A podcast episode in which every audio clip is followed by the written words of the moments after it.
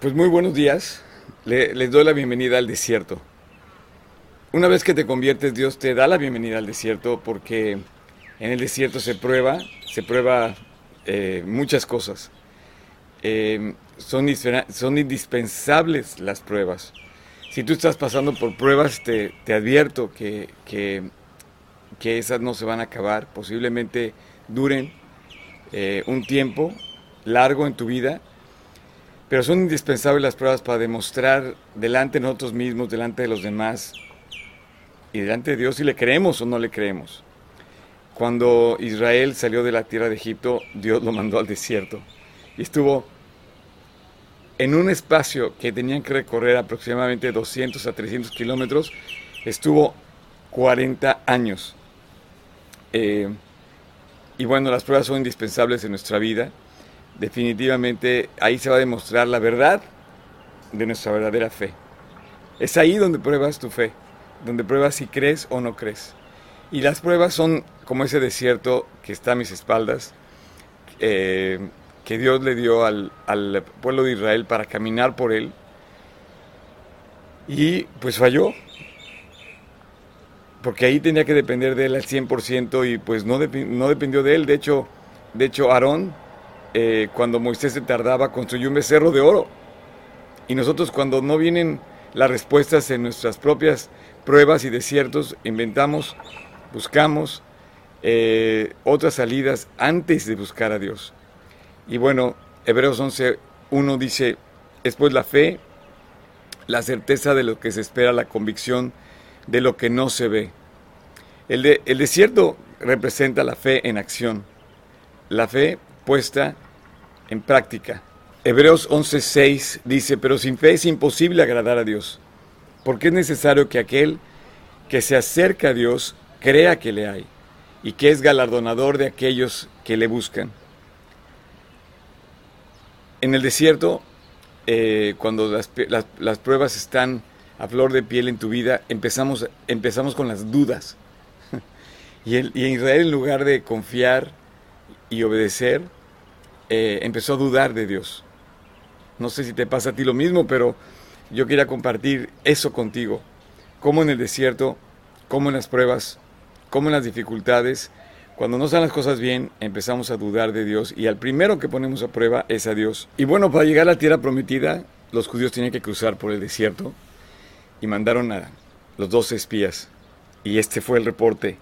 Números 13, 27 al 31. Y les contaron diciendo, nosotros llegamos a la tierra a la que nos enviaste, la que ciertamente es buena, fluye leche y miel, y ahí está el fruto de ella. Mas el pueblo que habita en aquella tierra es fuerte y las ciudades muy grandes y fortificadas, y también vimos ahí a los hijos de Anac, a Malek, al Eteo, al Jebuseo, al Amorreo, al Cananeo,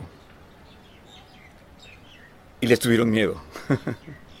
y les tuvieron miedo, pero Dos personas, Josué y Caleb, contestaron así. Versículo 30.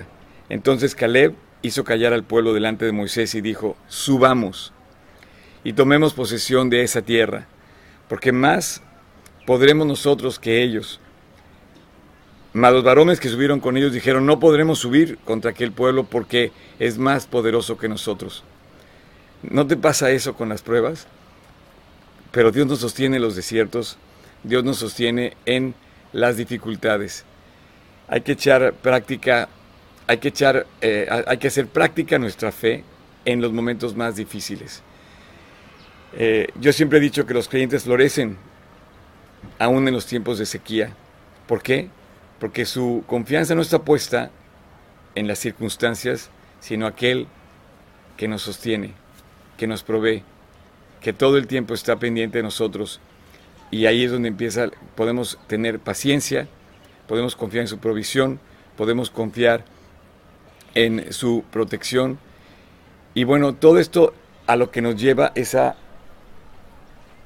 yo creo que una verdadera disciplina, disciplinarnos en fe, para que en lugar de, y esto, y esto se me hace sumamente importante, para que en lugar de convertirnos en víctimas de los desiertos y en víctimas de los problemas, nos, veamos, podamos ver dentro de esos problemas las grandes victorias que Dios va a traer a nuestras vidas. Ahí es donde están los creyentes y donde descubres a qué, a qué clase de Dios tienes. En lugar de ser víctima, descubre las victorias que Dios tiene para ti. En Deuteronomio 8 dice, y te humilló y te dejó tener hambre, y te alimentó con el maná que no conocías, ni tus padres habían conocido, para, que, para, para hacerte entender que el hombre no solo de pan vive, sino que vive de todo lo que procede de la boca de Dios. Y checa lo que dice aquí, tu ropa no se gastó sobre ti, ni se hinchó tu pie durante estos 40 años. Por tanto, debes comprender en tu corazón que el Señor tu Dios te estaba disciplinando, así como un hombre disciplina a su hijo. Durante el desierto, esos 40 años, Dios cuidó de ellos. Nunca tuvieron que cambiar de zapatos. ¿Conoces alguna marca de zapatos que sea tan buena que dure 40 años? Y no solamente no tuvieron que cambiar zapatos ni sandalias, no se enfermaron. Dios los guardó. Dios guardó todo el recorrido que ellos hicieron durante eh, esos 40 años en el desierto. Dios los guardó. Y si bien hubo aflicción y prueba, también vieron la poderosa mano de Dios. En el desierto Dios abrió el mar rojo. En el desierto Dios trajo el maná. En el desierto Dios hizo eh, librar las más grandes batallas. A pocos metros de aquí, a unos cuantos kilómetros, está Jericó, la primera gran batalla ganada. Después de ese, ese reporte, dijeron vamos, y fueron, y Dios los sacó adelante. Después de 40 años, a la tierra prometida solo entraron aquellos que confiaron en Dios. De los dos espías, solo entraron Josué y Caleb y su descendencia. Y Dios hizo una promesa. Y la promesa, las promesas de Dios se cumplen todas. Dice Isaías 58, 11. Jehová te pastoreará siempre y en las sequías saciará tu alma. y dará vigor a tus huesos y serás como huerto de riego y como manantial de aguas cuyas aguas nunca faltan. Así que el desierto nos purifica, el desierto si bien es un lugar de prueba y aflicción, nos hace morir a nosotros mismos para depender de Dios. Jesús les dijo, estas cosas os he hablado para que en mí tengáis paz. Dice, en el mundo encontraréis aflicción, pero confiad, yo he vencido al mundo. ¿Quieres ver que tu vida se, se parte en dos?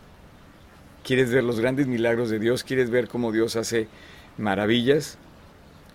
Bueno, no le tengas miedo a las pruebas, más bien teme apartarte de Dios. Te invito a que juntos sigamos corriendo esta carrera para Cristo, confiando aún en nuestros peores momentos. Yo no sé por cuáles momentos estés pasando tú. Eh, yo acabo de recibir una llamada de una persona que está, que está muy grave de sus ojos.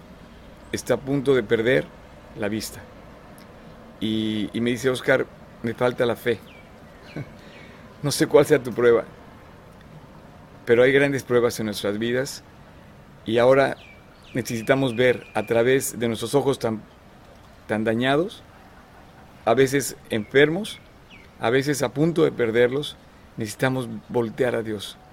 Al único que puede hacer un milagro, yo estoy seguro que Dios lo va a hacer en la vida de esta persona y en, tu vida también y en mi vida.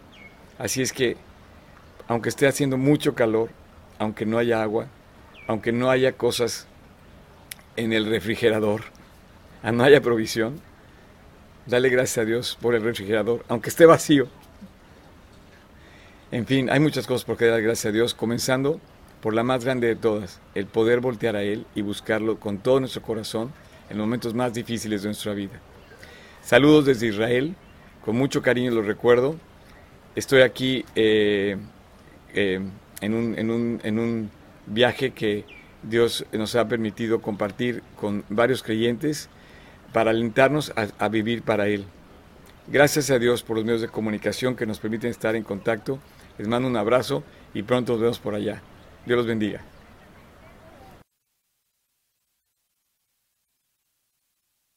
Hola, hola. Ahí está. Perfecto. Ahora estuvo muy cortito el mensaje de Oscar, pero es como los buenos chiles. Entre más chiquitos, más picosos. ¿No? La verdad es que sí, este mensaje que, que Oscar nos envió de nueve minutos está muy eh, profundo, si lo queremos ver de esa manera. Eh, en realidad, Oscar nos dijo mucho en muy poco tiempo, se dan cuenta. Entonces, eh, pues básicamente les quiero compartir yo un poco de, desglosarlo, un poco de sebrarlo, el mensaje. Y la verdad es que, sin duda, yo le puse, bueno, Oscar le puso a esta fe en acción o desierto. Y yo les quiero compartir cuatro puntos que entendí muy, muy padre de esta prédica. Eh, creo yo que, este, déjame buscar el versículo. Eh, creo yo que Dios nos está hablando esta mañana para entender una cosa. Nuestra vida como creyentes es como un desierto. Y debemos de entender eso, ¿no? No sé si nos vayamos al primer punto de Estelanes. Eh, me gusta mucho el pasaje números 13 eh, que Oscar compartió, números 13, 27 al 30, donde dice, y le contaron diciendo, nosotros llegamos a la tierra, la cual nos enviaste, la cual ciertamente fluye leche y miel, y este es el fruto de ella, un poco de contexto.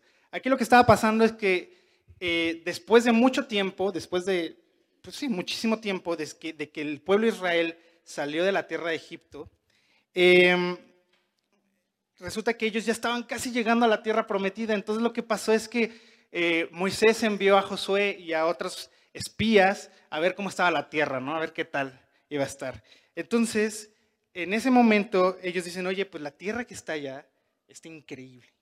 Es la tierra de nuestros sueños, es lo que habíamos deseado siempre, ¿no? Entonces, eh, después de eso, yo eso lo semejo y digo, bueno, esa tierra prometida es como la vida eterna que nos espera, ¿no? Solo que Jesús ya nos dijo cómo iba a estar. Jesús ya nos dijo qué tan padre iba a estar. Hace rato Oscar decía, en el cielo vamos a estar alabando a Dios todo el tiempo. Ya, ya sabemos que va a haber, ya dice que va a haber eh, eh, piso de, cristal y que todo lo demás va a ser de oro, va a ser un lugar increíble, ¿no? Entonces yo imagino a esos, espías viendo la tierra prometida y diciendo, oye, pues esa tierra que nos espera está, bueno, la queremos, la deseamos, pero en el 28 dice, mas el pueblo que habita aquella tierra es fuerte y las ciudades muy grandes y fortificadas y también vimos allí a los hijos de Anac. O sea, nadie dijo que el camino hacia la vida eterna iba a ser fácil, ¿no? Siempre iba a haber obstáculos. Y en el 29 dice, Amalek habita en el Negev y el, y el Eteo, el Jebuseo y el Amorreo habitan en el monte y el Cananeo habita junto al mar y a la ribera del Jordán en este 29 dice, bueno, estos cuates ya identificaron todo lo que tiene que pasar para llegar a esta tierra prometida. Y aquí se me hace muy padre, muy, interesante esto. Nosotros debemos de identificar todo lo que nos aleja de Dios para poder acercarnos más a Él, ¿no? Ellos eran conscientes de quién eran sus enemigos, sabían sus nombres, sabían de quién eran hijos. Dime, ¿tú sabes qué problemas tienes? ¿De qué pie cojeas? Yo soy una persona muy poco consciente de mí mismo. Yo soy como los chihuahuas, no sé si ubican los chihuahuas, que son así de que chiquitos, pero ellos se creen enormes y le ladran a cualquiera. Bueno, yo soy así, un poco. este, y ellos eran una nación pequeña, era una nación que estaba vagando 40 años en el desierto esperando llegar a la tierra prometida. ¿Y sabes qué es lo increíble de esto? El 30 dice, entonces Caleb hizo callar al pueblo delante de Moisés y dijo, subamos luego y tomemos posesión de ella, porque más podremos nosotros que ellos. ¿Qué tal, eh? Cruzar el desierto no solo necesita personas valientes que vayan y conquisten la tierra, necesitan personas que crean que pueden conquistarla. Por eso es que estamos hablando de fe en acción. Fe es creer, Hebreos 11.1, ¿no? Todos, ¿Quién de aquí se sabe Hebreos 11.1? Y yo, por favor, díganme. Hebreos 11.1 es un clásico de memorización. Y, y Hebreos 11.1 dice, es pues la fe, la certeza de lo que se espera, la convicción de lo que no se ve. ¿no?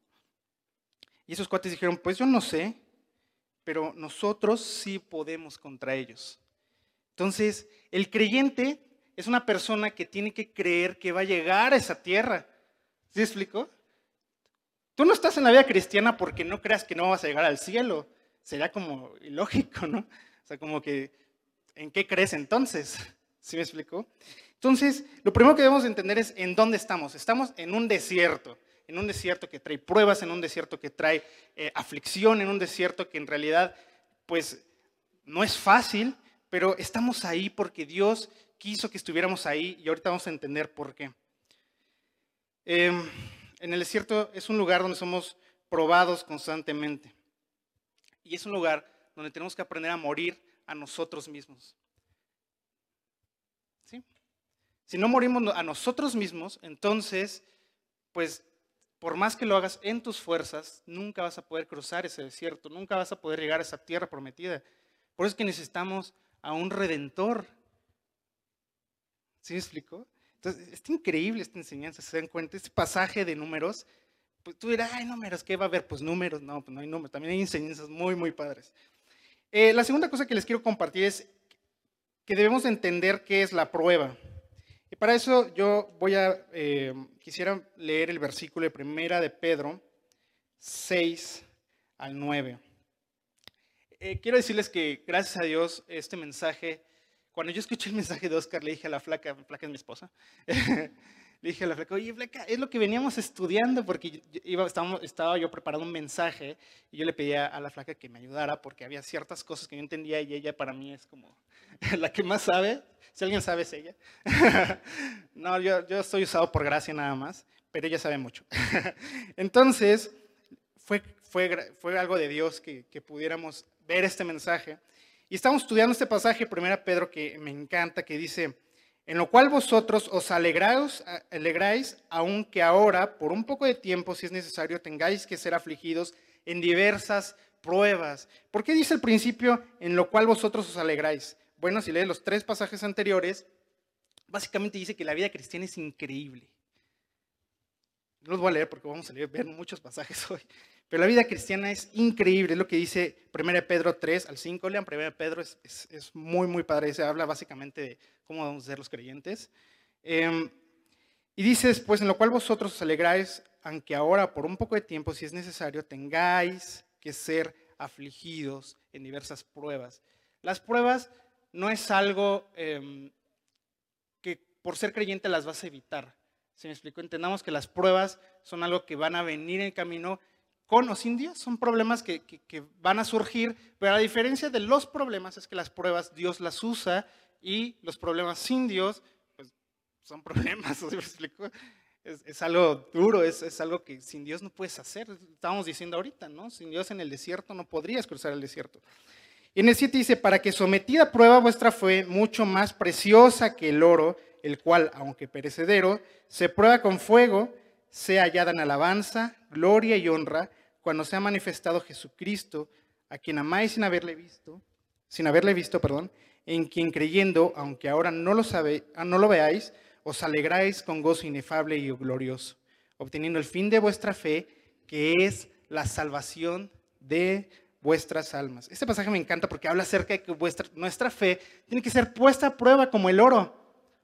El oro tiene que ser puesto a prueba para saber primero si es un oro y dos, para ir quitándole como toda esta basura ¿no? que trae el oro.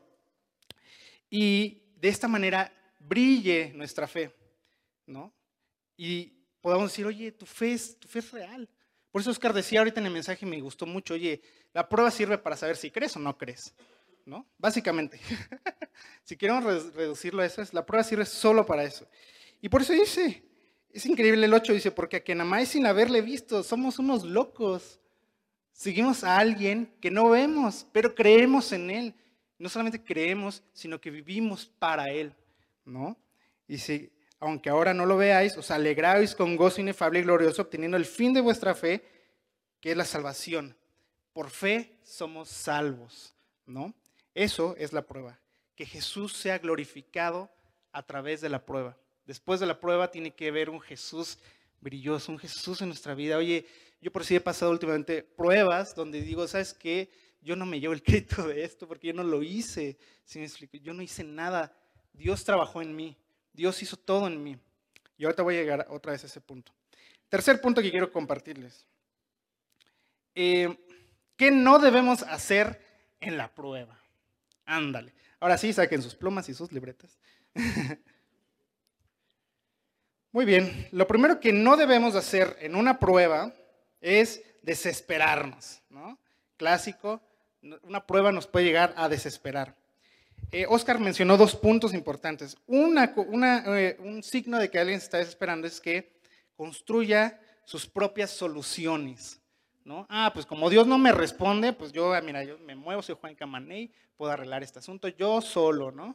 Pero te va a pasar un poco como lo que dijo Oscar de Aarón, que lo que pasa es que Aarón estaba esperando a Moisés porque Moisés subió al monte Sinaí a escribir las tablas de la ley. Entonces se, se esperaban porque pues Aarón estaba pues cotorreando con Dios, ahí, no cotorreando, sino estaba como platicando con él, eran amigos y decía, oye, eh, qué padre que, que, que, estamos aquí. O sea, yo imagino que tenían un tiempo de convivencia con Dios, pero se la pasó tan bien que no se dio cuenta que pasó mucho tiempo.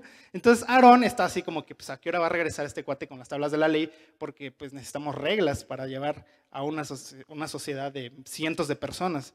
Entonces Aarón agarró y dijo, pues se le hizo muy fácil juntar pues el metal y construyó un becerro y todos estaban adorando a un becerro para que pues, los ayudara. Entonces, ¿qué pasó aquí? ¿Qué creen? Se borraron mis notas. es en serio.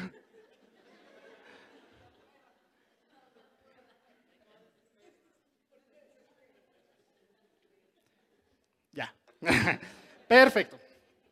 Entonces, yo ya, estaba yéndome a construir un becerro ahorita porque...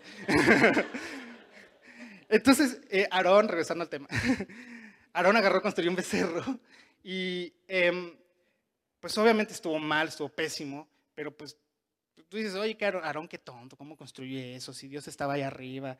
Pues lo mismo puede pasar con nosotros, oye, ¿cómo no crees? ¿Por qué no confías? ¿Por qué no esperas? ¿Por qué no tal, tal, tal? ¿Sí me explico? O también me acuerdo mucho de, de em, eh, de Abraham, ¿no? Cuando Abraham, cuando Dios le dijo a Abraham que le iba a dar la tierra a la descendencia, eh, él pues dijo, pues sabes qué, Comper, está una concubina y pues ahí voy a tener mi descendencia, ¿no? Esas soluciones son producto de una desesperación y son producto de una incredulidad. ¿Sí me explico? Eso es lo que no debemos hacer durante la prueba. La otra también es buscar, o sea, de parte de la desesperación es buscar salidas antes de buscar a Dios, ¿no? O sea, lo primero que debes de hacer en la prueba es ir a buscar a Dios. Ahora vamos a llegar a ese punto, pero no buscar salidas. Segundo punto de qué no, creo que teníamos una lista ahí, Alanis, de las cosas. Ah, la segunda es dudar, ¿no? En el desierto no hay espacio para la duda. Cuando hay pruebas o hay problemas, puede haber duda. ¿Sí me? No debe de haber espacio para esto.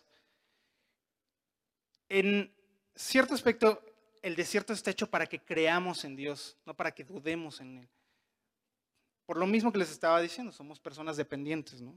Somos personas que en las pruebas tendemos a dudar, oye, esto Dios me lo mandó, hoy Dios me podrá ayudar, o qué hacemos, ¿no? No hay espacio para eso. Tercer punto, probar a Dios. Es la tercera cosa que no debemos hacer. Cuando hay una prueba, queremos probar a Dios y decir, pues a ver si Dios me saca de esta, ¿no? Pero en realidad, pues nosotros somos los probados, ¿no? Nosotros somos los que en realidad estamos puestos a prueba y queremos decirle a Dios, no, Oscar lo, estaba, lo decía ahorita, ¿no? Queremos decirle a Dios, no, pues a ver si Él sí me saca y de repente ponemos en duda a Dios y lo queremos probar para ver si Dios realmente funciona como nos han dicho que funciona y entonces esto es producto también de la incredulidad. Eh, el cuarto punto es no victimizarte. Eh, yo tengo, eh, tengo una experiencia respecto a esto, yo no, yo no era la víctima, pero em, como creyentes somos, estamos muy dispuestos a caer en este drama, digámoslo así, decir, no, a mí me pasan solo estas cosas, o no, yo soy, yo soy el más afectado en este problema, o no, es que tú no me entiendes porque él hizo esto, él hizo aquello. Eh, ese, sí, sí cachan el drama, ¿no? Que hay detrás de todo eso, ¿sí? no, pues es que el otro tuvo el problema y yo estoy aquí bien y no sé por qué existe esto y, Y me encantó la frase de Oscar que está para ti, tuitear, que dice, en lugar de ser la víctima, descubre las victorias. ¿No? Hay, así es, un abismo de diferencia entre la víctima, eh, entre ser víctima y las victorias. Yo eh, lo que trato de, Yo tuve una persona a la que estuve como alentando, esa persona pues sí tomaba una actitud de, víctima más o menos. Yo le decía, oye, es que velo, eres joven, eres así, eres asado, tu vida está increíble, ve, ve por eso, no te veas por un problema que, que, te, que te puede arruinar la vida y te estás enfocando demasiado ahí, tú no eres la víctima. Concéntrate en las victorias que Dios te puede dar, ¿no? las victorias que Dios quiere hacer todavía en ti. ¿Por qué? Porque para eso es la prueba, ¿no? ¿No era la prueba para eso? Para glorificar a Jesús, ¿no? O, estamos perdidos. Yo creo que es para eso, ¿no? Yo creo que, o sea, la víctima, ahorita digo eso, pero la víctima es Jesús. Yo te llego a ese punto. Em, me encanta porque este pueblo de Israel vio el mar rojo, vio el maná, vio la batalla de Jericó, vio cosas increíbles, pero aún así ellos eran las víctimas, ¿no? Híjole, ¿cómo somos así todos nosotros? Yo, también me incluyo. Eh, creo que a veces caemos en este, esta dinámica de pensar que, que Dios nos deja de ver cuando en realidad Él está siempre queriéndonos tomar de la mano. Ok, vayamos a las cosas que sí debemos de hacer. Dejemos el drama y vayamos a las cosas padres. que sí debemos hacer en la prueba. Eh, lo primero que debemos hacer en la prueba, lo había dicho anteriormente, es acercarnos más a Dios. ¿Podemos poner la lista? Acercarnos más a Dios. Me encanta el pasaje que Oscar mencionó de Isaías 58.1. Em, Isaías. Que dice. Ah. A ver, ¿cuál es el. Tienes ahí el versículo, ¿no? 58.11, sí. Me faltó un, un 1. Jehová te pastoreará siempre y en la sequía saciará tu alma y dará vigor a tus huesos, y serás como huerto de riego y como manantial de aguas, cuyas aguas nunca faltarán. Entonces vamos a, desglosarlo. Jehová te pastoreará siempre. Dios te va a guiar siempre. Dios por eso les puso lumbrera en la noche y una nube en el día. Dios siempre nos va a guiar en el desierto, siempre. Y luego dice, y en la sequía saciará tu alma. Dios siempre te va a saciar, nunca te va a dejar sin, sin necesidad de nada. Por eso el pueblo de Israel le dio el maná, para que ellos, dicen que cuando comían el maná ellos se saciaban. Yo quiero algo así. Imagínate algo que puedas comer y me llene y no tengo que comer todo lo que tengo que comer para sentirme lleno. Más yo. Entonces, eh, imagínate eso. Eh, es increíble porque pues, Dios daba pequeñas cosas, pero que hacían grandes cosas, ¿no? Y lo dice, y dará vigor a tus huesos, ¿no? El mismo maná los fortalecía, les permitía avanzar en ese desierto. Lo mismo hace en nuestras vidas. Y será como huerto de riego y como manantial de aguas, cuyas aguas nunca faltan. Dios te usa, ¿no? Eso es, eso es básicamente el Isaías 58, 11. O sea, Dios lo que quiere hacer es que nos acerquemos a Él para que Él nos dé todo lo que Él, nos acerquemos a Él para que Él nos eh, pues sí, nos dé todo lo que Él tiene para nosotros, ¿no? Dios quiere darnos guía, Dios quiere darnos, saciarnos, Dios quiere fortalecernos, Dios nos quiere usar. ¿Qué más quieres de Dios? ¿Qué más? ¿Quieres un coche? ¿Quieres una.? No, ¿qué más quieres de Dios? ¿Para qué lo buscas? Lo buscamos para llenar ese vacío que tenemos espiritualmente. Llenamos, llegamos a Él porque teníamos algo que no nos llenamos, no nos llenaba. Llegamos a Él porque necesitábamos un guía, llegamos a Él porque necesitábamos un padre, llegamos a Él porque necesitábamos a alguien que nos redimiera, ¿no? Y cuando tú llegas a Él, te alejas de Él. Entonces así como que no hace lógica, ¿sí me explico? Entonces, cuando llega una prueba, lo primero que debemos hacer es buscar a Dios, decirle, Dios, aquí estoy, aquí está mi prueba, quiero que tú me saques adelante. El segundo punto es ser pacientes, ¿no? Oscar mencionaba un término que era disciplinarnos en la fe. Y parte de esa disciplina es ser pacientes, ¿no? ¿Por qué? Porque cuando llega una prueba, pues tú debes de esperar a que las cosas vayan solucionándose de acuerdo al plan de Dios. ¿Por qué? Porque la prueba es un plan de Dios, ¿no? La prueba no es algo que haya surgido y que Dios te va a sacar. Dios planeó esa prueba para ti. Dios dijo, esto va a ayudarle a Pedro, a Juan, al que quieras, le va a ayudar a fortalecerlo, lo va a ayudar a mejorar, lo va a ayudar a ser mejor creyente. ¿No? Pero debemos de ser pacientes, el proceso es lento. Yo soy una persona muy desesperada, pero con Dios creo que soy demasiado paciente, ¿no? A veces me pasa. Pero creo que Dios nos llama a ser pacientes y disciplinarnos de esa forma. Una forma de disciplinar la fe es, el tercer punto es confiar, ¿no? Es lo que debemos de hacer en la prueba, confiar. Yo quiero hacer un paréntesis. Confiar no significa que tú te acuestes en tu sillón y que Dios haga las cosas. Confiar no es no hacer nada.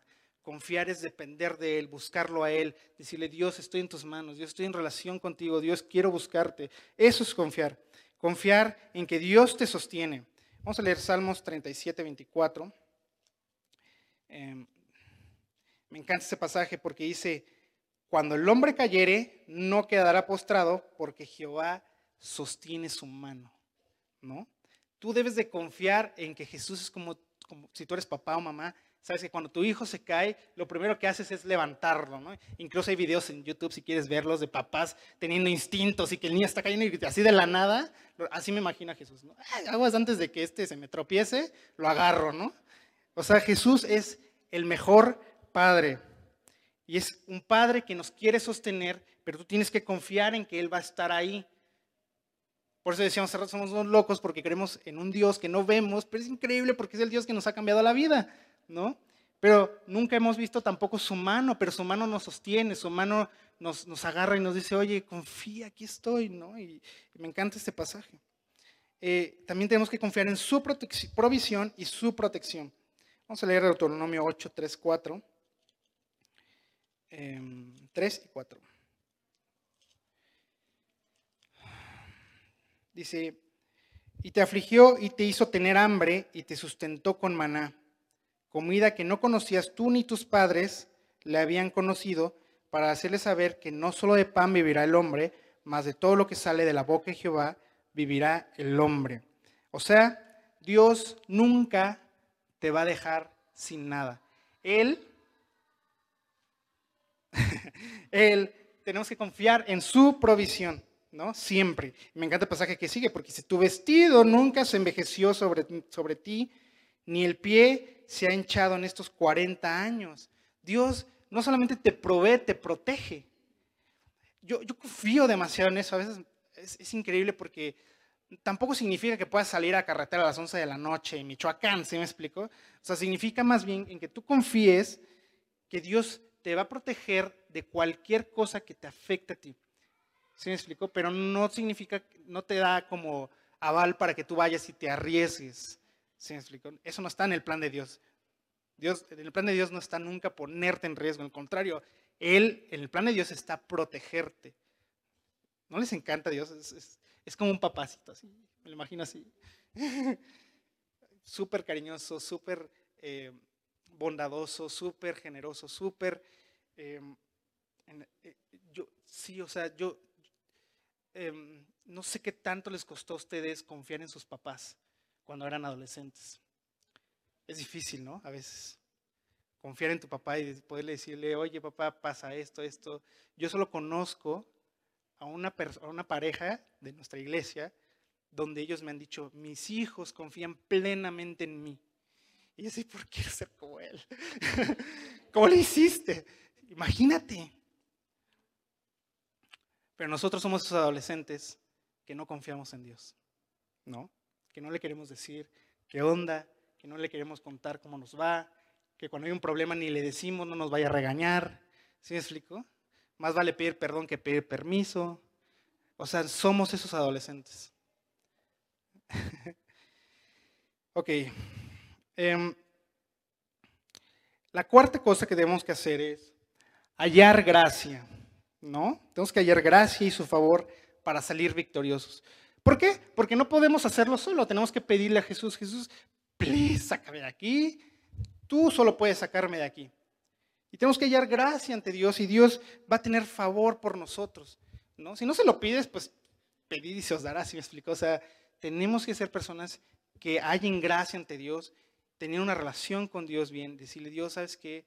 Aquí estoy, quiero pedirte que me ayudes, quiero pedirte que me rescates, quiero pedirte que soluciones, quiero pedirte que no solamente, el problema no solamente ayuda a resolver un problema, sino mejorar lo que está ahí, ¿no? ¿No les ha pasado que cuando has tenido un problema con alguien y lo resuelves, la relación es mejor después? No siempre pasa. No siempre pasa, pero cuando pasa es increíble. Y Jesús quiere eso. Dios quiere que cuando hay un problema, lo que siga sea mejor. Lo que siga sea mejor y mejor y mejor. ¿No? Ok. El cuarto punto que les quiero compartir es entender cuál es el objetivo de la prueba. Ya entendimos qué no debemos hacer, qué sí debemos hacer, pero ¿para qué sirve todo esto que vamos a hacer o no vamos a hacer? ¿No? Vamos a leer 1 Pedro 5, 7 al 11.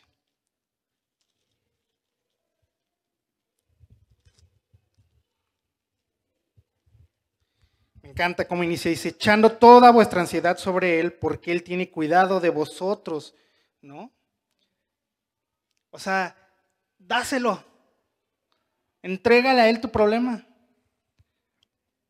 Sed sobrios y velad, porque vuestro adversario, el diablo, como león rugiente, anda alrededor buscando a quien devorar. ¿No?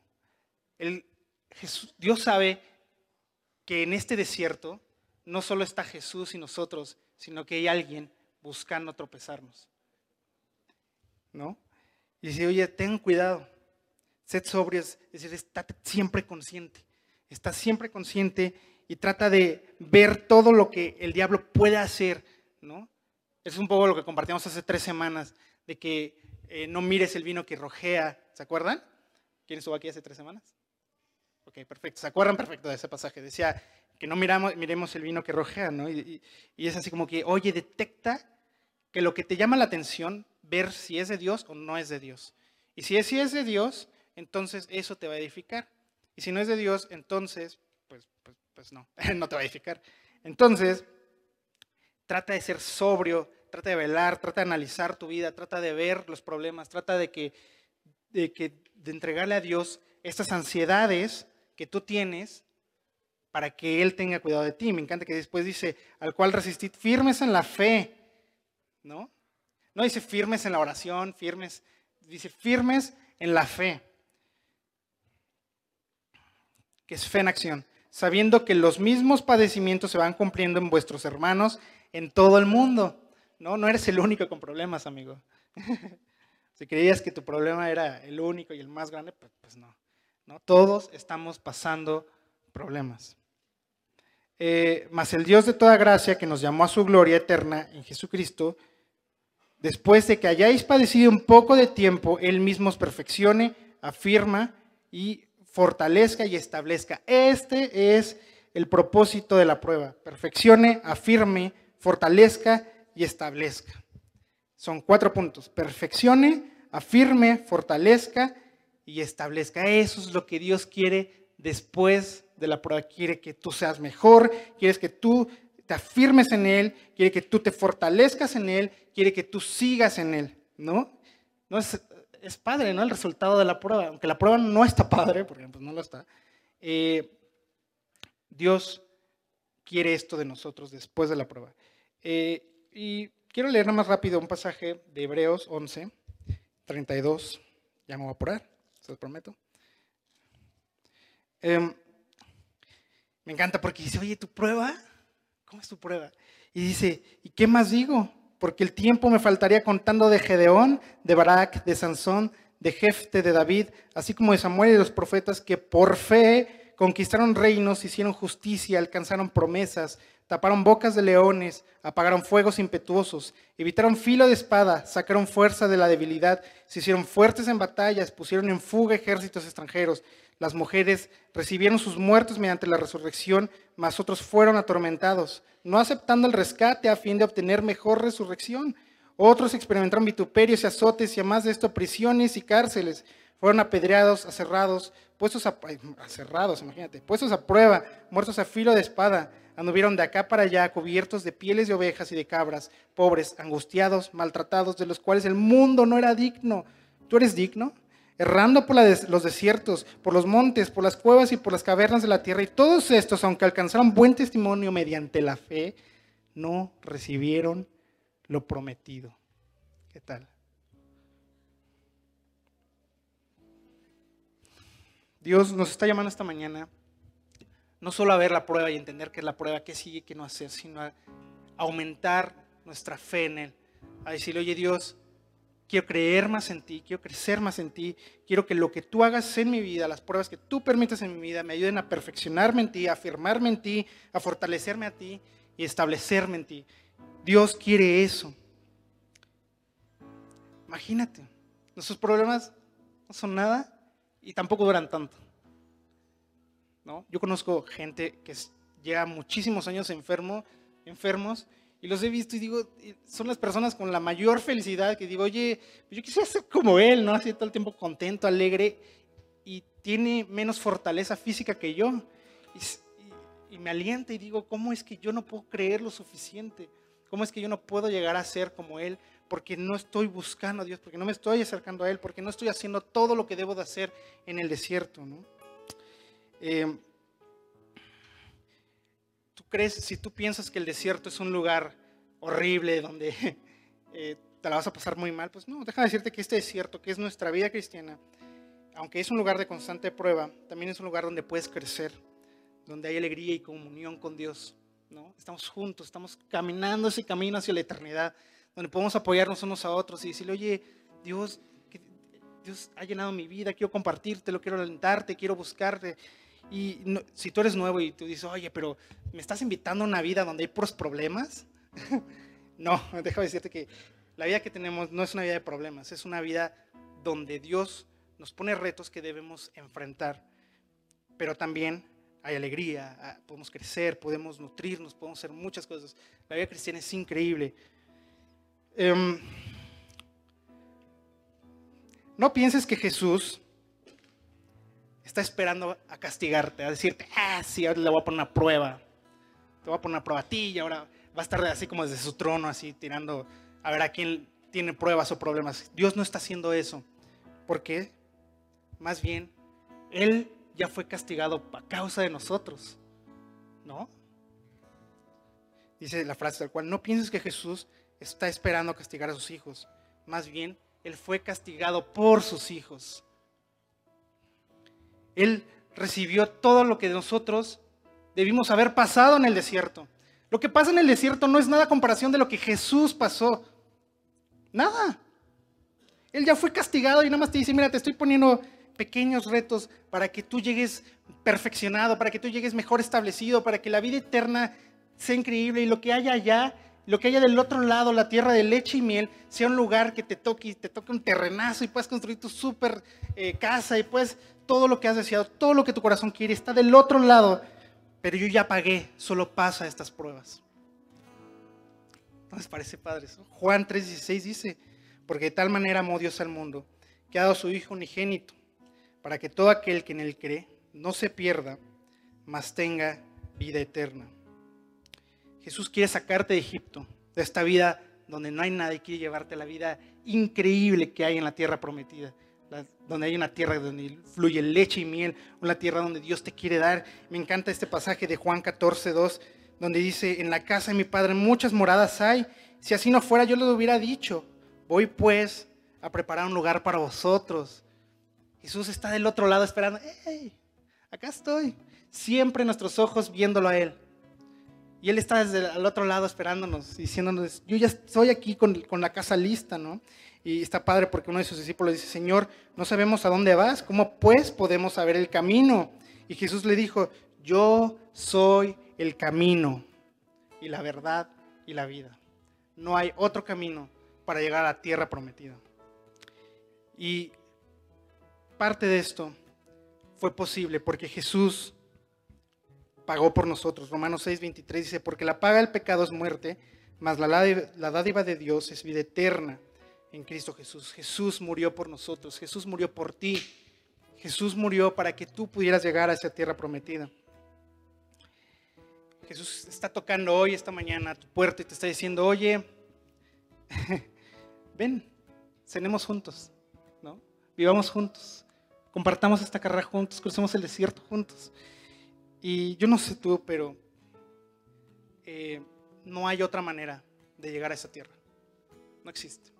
No hay ni un boleto, no hay ni una otra creencia, no hay nada que te pueda llevar a eso. Si hoy tú estás pasando por un problema, y también para las personas que nos están viendo por internet, si hoy tú pasas por una prueba, Jesús es la solución.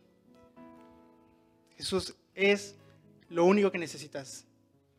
Si tú hoy quieres recibir a Cristo, debes de aceptar a Jesús, reconocer tus pecados y decir, Jesús, quiero que entres a mi corazón, que cambies mi vida, que me transformes, que me lleves en este desierto y ahora sí ir al camino que me lleva a la eternidad, a ese lugar donde tú estás planeando para mí. Entonces, si hoy tú quieres tomar esa promesa, te invito a que repita las palabras que voy a dar ahorita en tu corazón sin necesidad de decir nada y eh, aceptes a Jesús en tu corazón. ¿Sale? Vamos a orar. Dios, gracias porque moriste por mí. Gracias, Señor, porque has hecho tanto por mí. Eh, reconozco que soy un pecador, reconozco que no merezco ir al cielo, pero sé que tu Hijo murió por mí para llevarme a ese lugar increíble que preparaste para mí. Señor, lo que venga, lo quiero vivir contigo ya no quiero vivir esta vida sin ti. Señor, entra a mi corazón, gobierna mi vida y llévame, Padre, a esa tierra donde fluye leche y miel. Gracias, Señor, porque me trajiste a este lugar. Gracias, Señor, porque tú has permitido que esta mañana pueda conocerte. Te pido todo esto en el nombre de Jesús. Amén. Si tú esta mañana recibiste a Cristo, déjame decirte que no hay mejor cosa que confiar y creer en la promesa de Jesús. Solo eso nos lleva a la eternidad. No sé si alguien esta mañana recibió a Cristo, no sé si alguien tomó esta decisión de decir, oye, yo quiero comenzar ese camino en este desierto. No sé, eh, me gustaría que alzaran la mano, no sé si alguien tomó esta decisión. Si ya todos estamos conscientes de esta decisión. Perfecto. No se preocupen, ya todos aquí vamos al mismo camino. Lo que debemos hacer es confiar. Lo que debemos hacer es depender de Dios, verlo a Él y saber que Dios siempre va a estar esperándonos, ¿no? Y nunca perder sus ojos de Él. Que Dios los bendiga.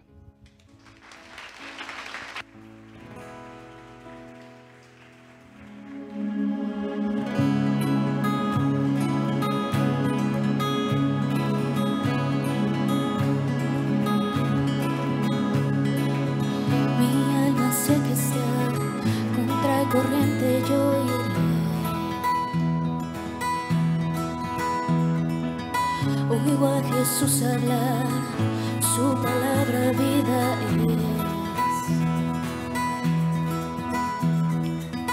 es. Es agua viva que me lleva hacia mi hogar, fluye en mí, fluye en mí.